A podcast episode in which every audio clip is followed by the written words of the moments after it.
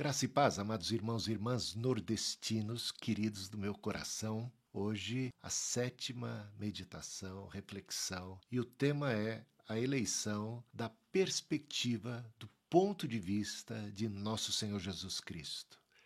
Vamos tratar desse assunto na parábola das bodas, que se encontra lá em Mateus capítulo 22.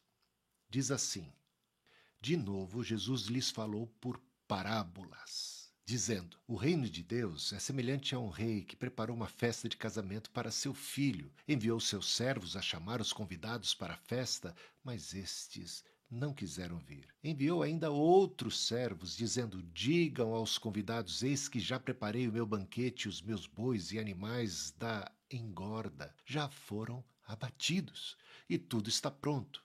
Venham para a festa. Mas os convidados não se importaram e se foram, um para o seu campo, outro para o seu negócio. Outros, agarrando os servos, os maltrataram e mataram. O rei ficou furioso e, enviando suas tropas, exterminou aqueles assassinos e incendiou a cidade deles. Então disse aos seus servos: A festa está pronta. Mas os convidados não eram dignos. Vão, pois, para as encruzilhadas dos caminhos e convidem para o banquete todos os que vocês encontrarem. E saindo aqueles servos pelas estradas, reuniram todos os que encontraram, maus e bons, e a sala do banquete ficou cheia de convidados. Mas, quando o rei entrou para ver os que estavam à mesa, notou ali um homem que não trazia veste nupcial. E perguntou-lhe: Amigo, como você entrou aqui sem a veste nupcial? E ele emudeceu. Então o rei ordenou aos serventes: amarrem os pés e as mãos dele e atirem-no para fora, nas trevas. Ali haverá choro e ranger de dentes. Porque muitos são chamados, mas poucos são os escolhidos. O convite, a gente repara bem, foi insistente. Essa parábola tem a ver com a rejeição dos judeus. Cristo Veio para os que eram seus, mas os seus não receberam. Mas a tantos quantos o receberam, concedeu-lhes o poder de serem feitos filhos de Deus, a saber, os que creem no seu nome. A recusa se deu quando o primeiro convite foi feito. Depois, o rei insistiu, foi misericordioso, paciente, enviou outros, tanto era o seu desejo de que aqueles convidados participassem desse banquete. Mas se da primeira vez rejeitaram por pouco caso, agora além de repetirem a dose, eles maltratam, matam esses enviados do rei. E então houve um severo juízo.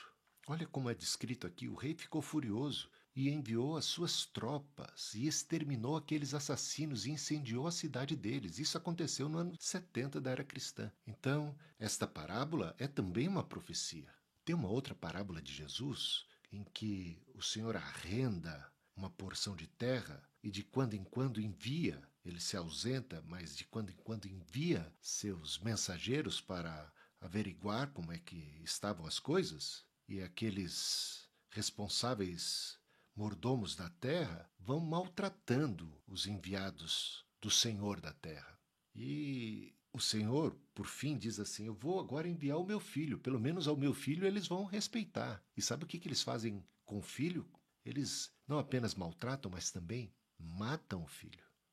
E aí o Senhor da terra vem e julga aqueles servos infiéis. Essas parábolas têm profunda relação uma com a outra. A recusa deles não foi por predestinação, não foi por falta de oportunidade. Quantos convites? Ou por incapacidade, porque eles não eram capazes de aceitar. Se eles fossem incapazes de aceitar, não haveria um juízo tão pesado sobre eles. Mas foi simplesmente porque eles não quiseram, porque eles rejeitaram e porque eles foram maldosos, porque eles foram incrédulos, porque eles foram infiéis. Olha o lamento de Jesus. Jerusalém, Jerusalém, que matas os profetas, apedrejas tantos quantos te são enviados. Quantas vezes eu quis com uma galinha para seus pintinhos, eu quis salvar vocês, mas vocês não quiseram. Eis que a vossa casa vos ficará deserta. Mais uma profecia a respeito da destruição de Jerusalém. Um novo exílio, uma nova destruição, por conta agora da rejeição desse enviado especial, o filho. A partir daí, a festa está pronta, Então, o rei manda seus mensageiros convidarem todo mundo, indistintamente, bons e maus. É aquele comunicado da graça de Deus, da compaixão de Deus. Porque o desejo de Deus é que todos sejam salvos, que todos participem, que ninguém se perca, que ninguém fique de fora. Tem um outro texto da Bíblia onde Paulo e Barnabé percebem a insistente resistência dos judeus ao evangelho e dizem o seguinte para os judeus: Era necessário anunciar primeiro a vocês a palavra de Deus. Uma vez que a rejeitam e não se julgam dignos da vida eterna, agora nos voltamos para os gentios.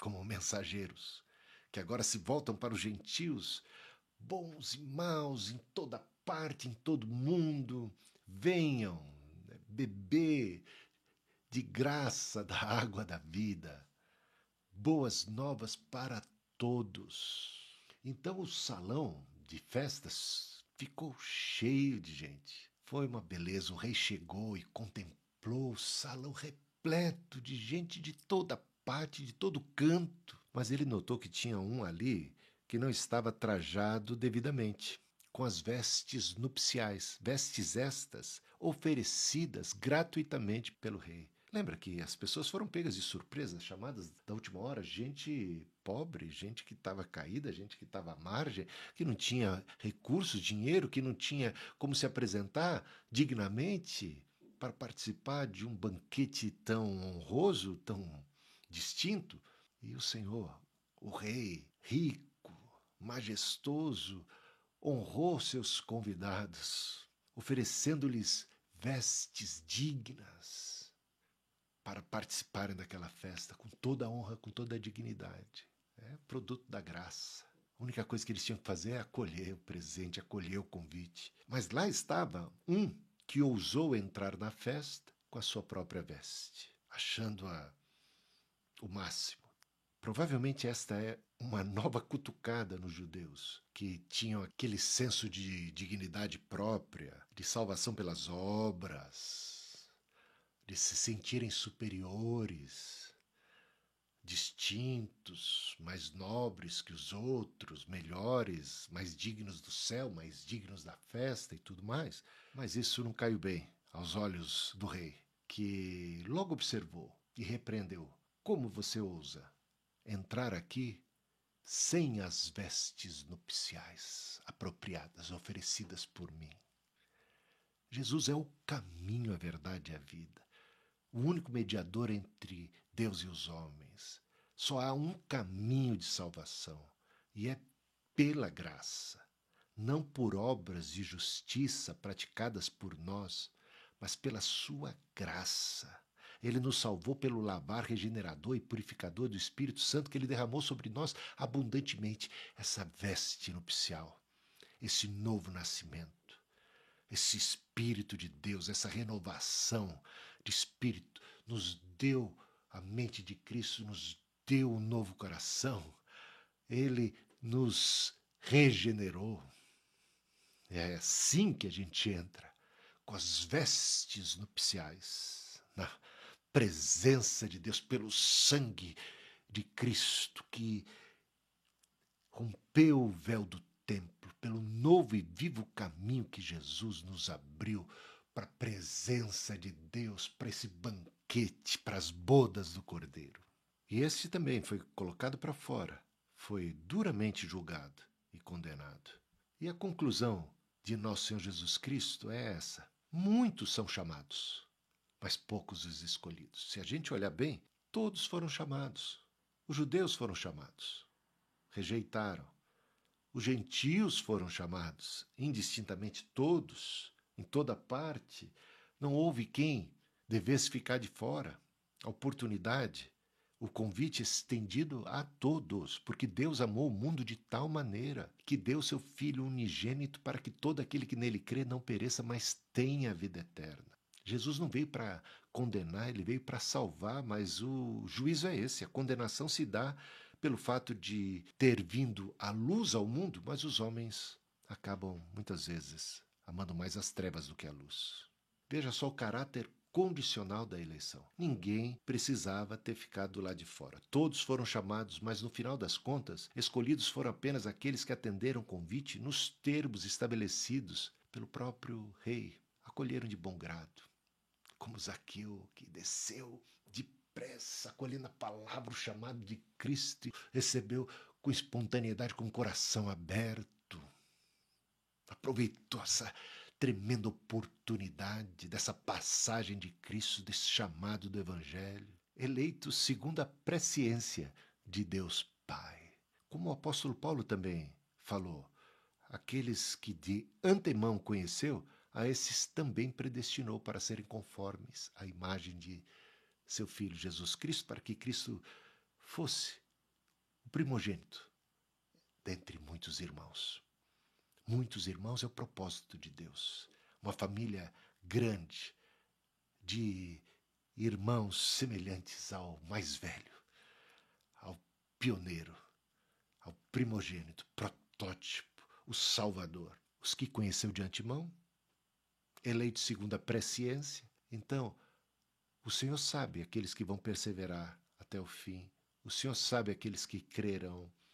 O Senhor sabe aqueles que acolherão com fé, com alegria, nos termos estabelecidos pelo Senhor da graça, das vestes nupciais, do novo nascimento, da ação do Espírito Santo. Cristo veio para os que eram seus, mas os seus não o receberam, mas a tantos quantos o receberem, estes serão feitos filhos de Deus pela fé em Jesus Cristo.